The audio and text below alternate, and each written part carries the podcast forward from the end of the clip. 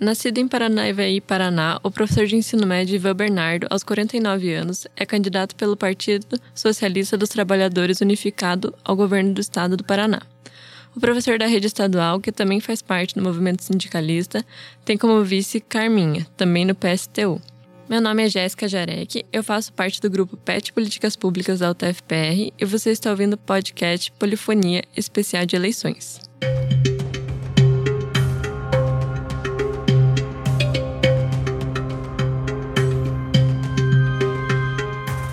Oi, aqui quem fala é o Renan e eu só queria deixar alguns recados antes da entrevista.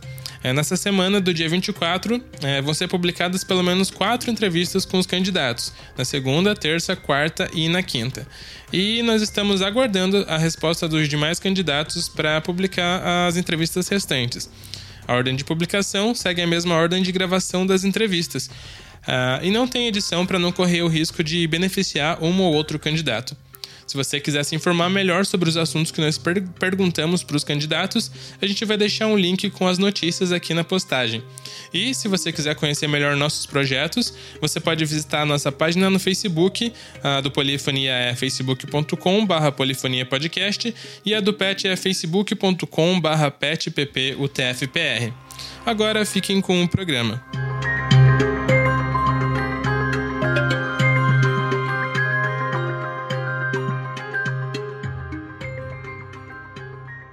Bom, hoje eu estou aqui com o professor Ivan Bernardo, do PSTU, é, para a gente continuar a nossa série de entrevistas com os candidatos. Tudo bem com o senhor, professor? Tudo bem, Renan. Olá a todos, estamos à disposição. Eu, professor Ivan Bernardo, trabalhador da Rede Estadual de Educação, e tem como vice a camarada Carmen Moreira, trabalhadora da saúde, para apresentar um projeto socialista para o Paraná e para o Brasil, um chamado A Rebelião Social. Bom, professor, primeiro eu queria agradecer seu tempo de poder vir até aqui. Só queria informar os ouvintes que a gente convidou todos os candidatos a vir aqui a gravar no estúdio e também deu uma opção para gravar por telefone. Mas eu queria agradecer o senhor por tirar um tempo para vir aqui falar com a gente. Nós que agradecemos. Nós estamos sendo boicotados pela grande mídia burguesa e esse espaço é muito importante para apresentar o, os 10 programas, projetos aí de, de, de todos os candidatos. É, essa é a verdadeira democracia, onde a classe trabalhadora, a juventude, a classe operária e toda a comunidade paranaense estejam sabendo quais são as ideias e propostas de cada partido. Ok. Então, eu já expliquei para o senhor como é que vai funcionar a entrevista. É, são quatro perguntas que são feitas para todos os candidatos e foram elaboradas pelo grupo PET de Políticas Públicas e que englobam as linhas de pesquisa do grupo. Então eu vou começar fazendo uma pergunta sobre saúde e assistência social. Eu vou ler a pergunta, tá? É, em face ao recente fechamento da UTI pediátrica do Hospital Infantil Valdemar Monartier, por conta da falta de contrato de prestação de serviço médico, falta de médicos concursados suficientes e de contrato de trabalho dos médicos e suas equipes de apoio, bem como a falta de insumos e exames, qual o modelo de gestão que será adotado no seu governo, levando em consideração o modelo de contratação dos médicos e equipe de apoio, a forma de gerenciamento dos hospitais estaduais e o modelo de controle da qualidade dos atendimentos e serviços prestados à população. Então, o nosso modelo será socialista, porque nós entendemos que saúde não é mercadoria.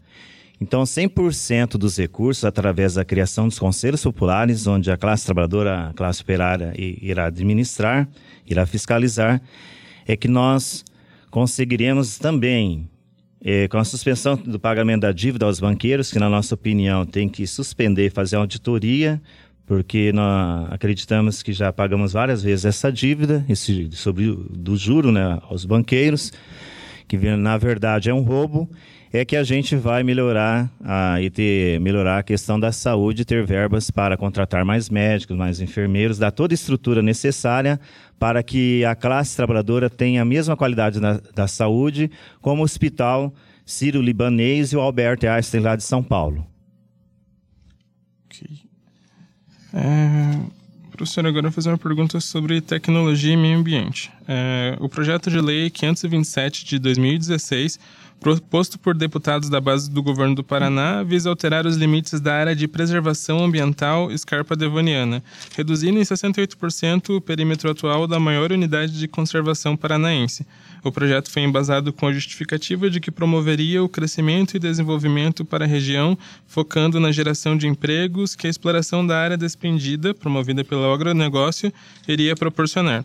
Então, tendo em vista o devido cumprimento das leis e compromissos internacionais ambientais em vigência no Brasil, como o senhor candidato se posicionará e pretende promover o desenvolvimento e o crescimento econômico na região da, da área de preservação ambiental Scarpa Devoniana, bem como em outras questões dessa natureza?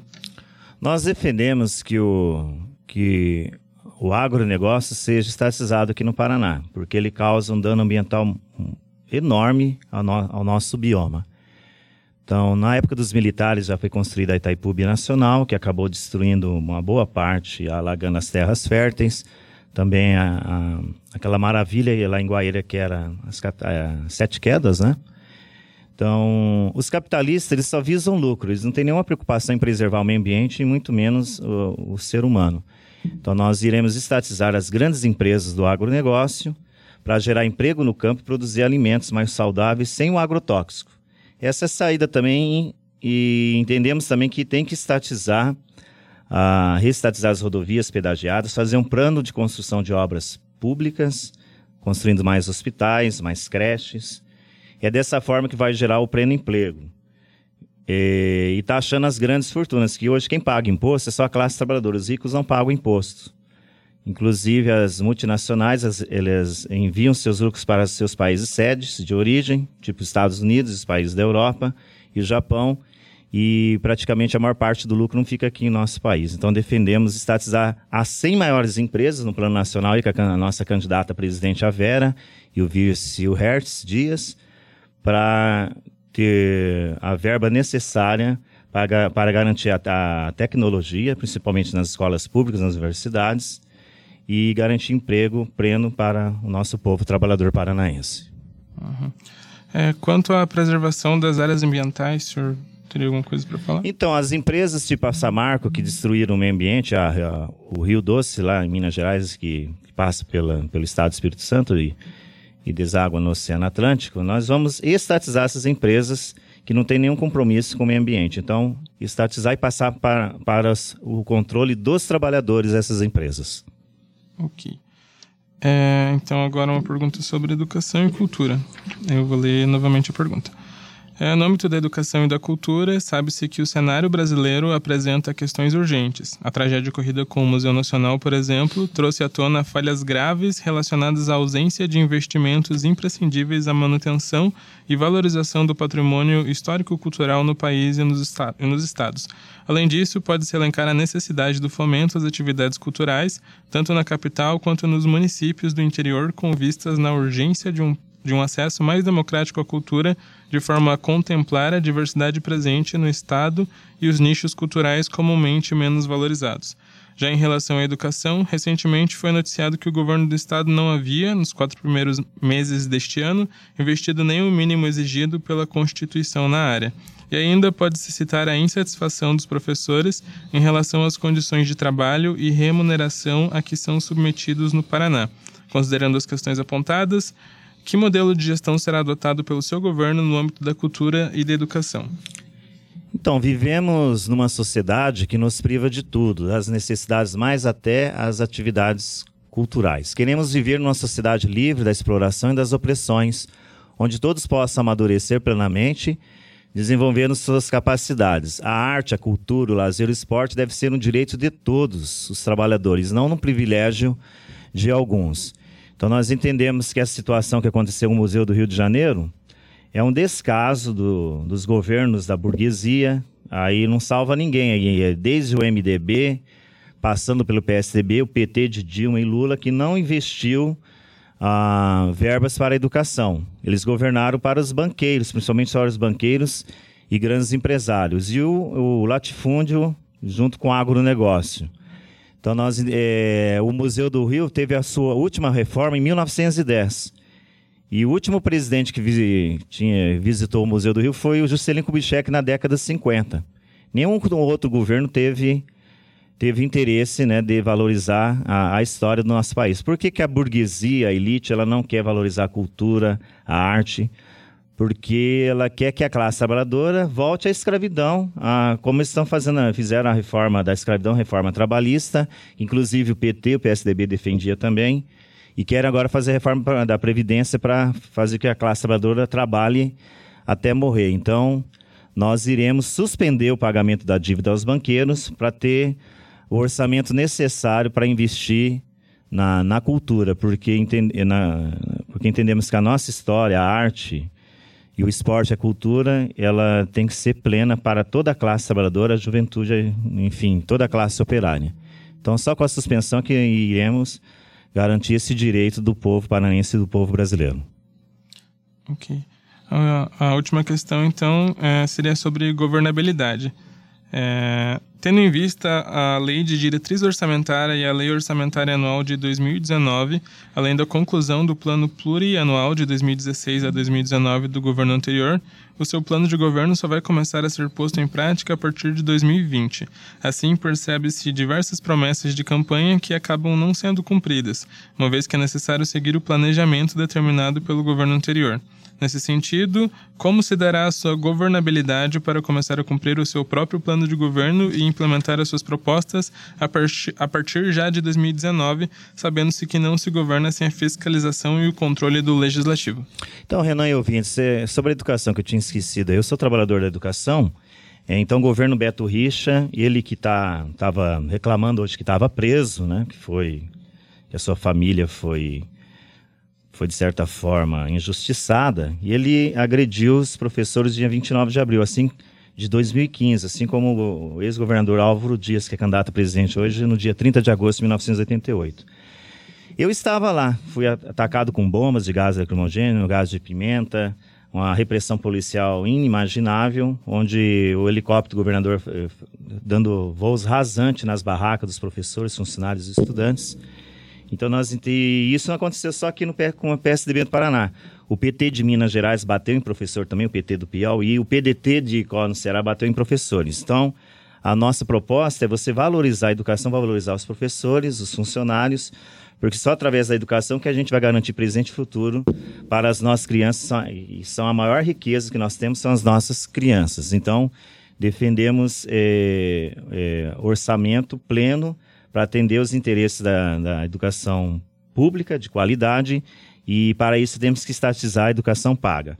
E sobre a questão do orçamento, só com muita mobilização popular é que nós iremos garantir é, o, que o orçamento seja destinado para a maioria da população, que é 99% que paga imposto. Porque 1% hoje, praticamente, esse, os capitalistas, eles concentram uh, toda a riqueza e, e hoje, por exemplo, as seis, as seis pessoas mais ricas do Brasil detêm a riqueza dos 100 milhões mais pobres. Então, nós queremos inverter essa lógica com a rebelião social, organizando os trabalhadores, é, organizando os de baixo para derrubar os de cima, é, através dos sindicatos de trabalhadores, dos movimentos sociais, dos movimentos trabalhadores sem terra, para fazer a reforma agrária, movimentos dos dos trabalhadores pela luta pela moradia para garantir a reforma urbana, o movimento de mulheres para lutar contra ah, o machismo e acabar com esse feminicídio em pleno século XXI, essa barbárie, eh, regularizando até a, as terras dos indígenas e dos quilombolas, é que nós iremos garantir esse orçamento, porque o, tanto a Alep aqui, o Congresso Nacional, que é o Congresso Nacional, um congresso de picaretas, e aqui um balcão de negócios, só irá atender aos interesses da classe trabalhadora através da pressão popular. Então, todo o orçamento que é arrecadado hoje, 40% está sendo enviado para os banqueiros. Então, nós vamos suspender essa dívida e para garantir que esse orçamento seja, investido na saúde, na educação, na construção de moradia, na infraestrutura, para a reforma agrária, para a reforma urbana, para investir em arte, cultura, lazer e para defender as mulheres, os negros e LGBTs a gente vai fazer através de uma revolução socialista aqui no Paraná e uma revolução socialista no Brasil. É essa é a única saída. Só a luta muda a vida. As eleições são um jogo de cartas marcadas, controlados pela burguesia, que a cada dois anos se promovem e chama o povo para votar para legitimar essa fraude que é a democracia dos ricos. Okay. Professor, eu para todos os candidatos eu dei um minuto para poder falar com os seus eleitores o que você quiser. Então, se o senhor quiser mais um minuto para falar, o senhor fica à vontade. Então, a, nós temos a única chapa 100% negra, nordestina, a, a Vera, é, Vera Lúcia, que é a nossa candidata a presidente, ela é sapateira. É, como vice professor de História, o Hertes Dias, que ele, ele é do Maranhão, a Vera é do Sergipe. E ele está na luta também na, no movimento hip hop. Então, ele inclusive faz parte do grupo Gíria Vermelha. Então, é, é, nós entendemos nós somos nós entendemos como disse para você que a única saída é uma revolução socialista. Nós somos boicotados pela imprensa hoje escondidos por essa legislação injusta então a gente pede a, a, que vocês nos ajudem a defender esse projeto que a burguesia não quer que a classe trabalhadora veja. Então compartilhe os nossos materiais, distribua seus amigos e famili familiares, acesse o nosso site www.pstu.org.br, o Facebook PSTU Nacional e aqui no Paraná o Facebook PSTU Curitiba. E chamamos a classe trabalhadora que a qualquer momento pode surgir uma faísca para incendiar a Casa Grande uma nova greve dos caminhoneiros, um novo rolezinho nos shoppings, com a juventude da periferia se organizando, uma nova ocupação nas escolas para garantir educação pública de qualidade, uma nova luta das mulheres contra o machismo, pela legalização do aborto, os movimentos de, de sem terra pela reforma agrária, o movimento sem teto pela reforma urbana é, o movimento LGBT contra a homofobia, a luta dos imigrantes contra a xenofobia, e só através dessa rebelião social, da organização dos debates para derrubar os de cima, é que iremos construir essa sociedade fraterna que nós tanto tanto acreditamos para superar esse sistema da barbárie capitalista. Então lute e vote PSTU 16, Vera presidente, professor Ivan governador, com vice Carminha. Um abraço a todos e até a próxima. Professor, eu posso fazer uma última pergunta? É que eu não sei se a gente pode colocar, porque a gente uh, combinou com todos para só fazer as quatro. É só que o senhor falou sobre que das eleições burguesas, eu queria saber por que o PSD concorre dentro das eleições burguesas. Nós eh, concorremos porque entendemos ainda que é estratégico, tático ainda para a gente eh, aproveitar esse espaço, como estamos aqui conversando com vocês. Né? É interessante para nós ainda para construir esse partido revolucionário porque entendemos que a classe trabalhadora não é nada sem um partido revolucionário. Mesmo a gente tendo esse espaço irrisório, a gente consegue, nessa época das eleições, conversar um pouco mais com a classe operária, os trabalhadores da juventude. E lógico que a gente está na luta permanente. A gente. Nós não estamos. O PSD não é feito para as eleições, é feito para a luta, é um partido de lutas. Mas entendemos que ainda é estratégico e, ach, e achamos que esse espaço que a gente é, consiga ao máximo conversar com a classe operária e a juventude, a gente vai divulgar mais o nosso programa socialista e revolucionário, fortalecendo e construindo o PSTU, que para nós é muito importante. Okay. Obrigado então, professor.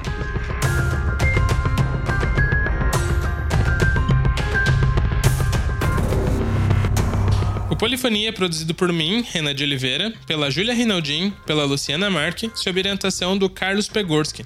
O PET em Políticas Públicas é formado pela Priscila Martins, Cristiane Salas, Júlia Rinaldin, Miriam Cardoso, Gabriele Nogueira, Thaís Muraro, Jéssica Jarek, Mário Sangalete, Brenda Marques, Letícia Arcega, Letícia Camargo, sob orientação do professor Antônio de Oliveira. A arte da capa foi feita pela Chris Salos, do grupo PET. A trilha sonora é do Kevin McLeod, do site Incompetech.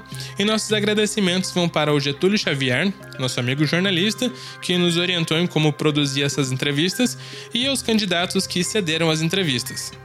Por enquanto é isso e até a próxima.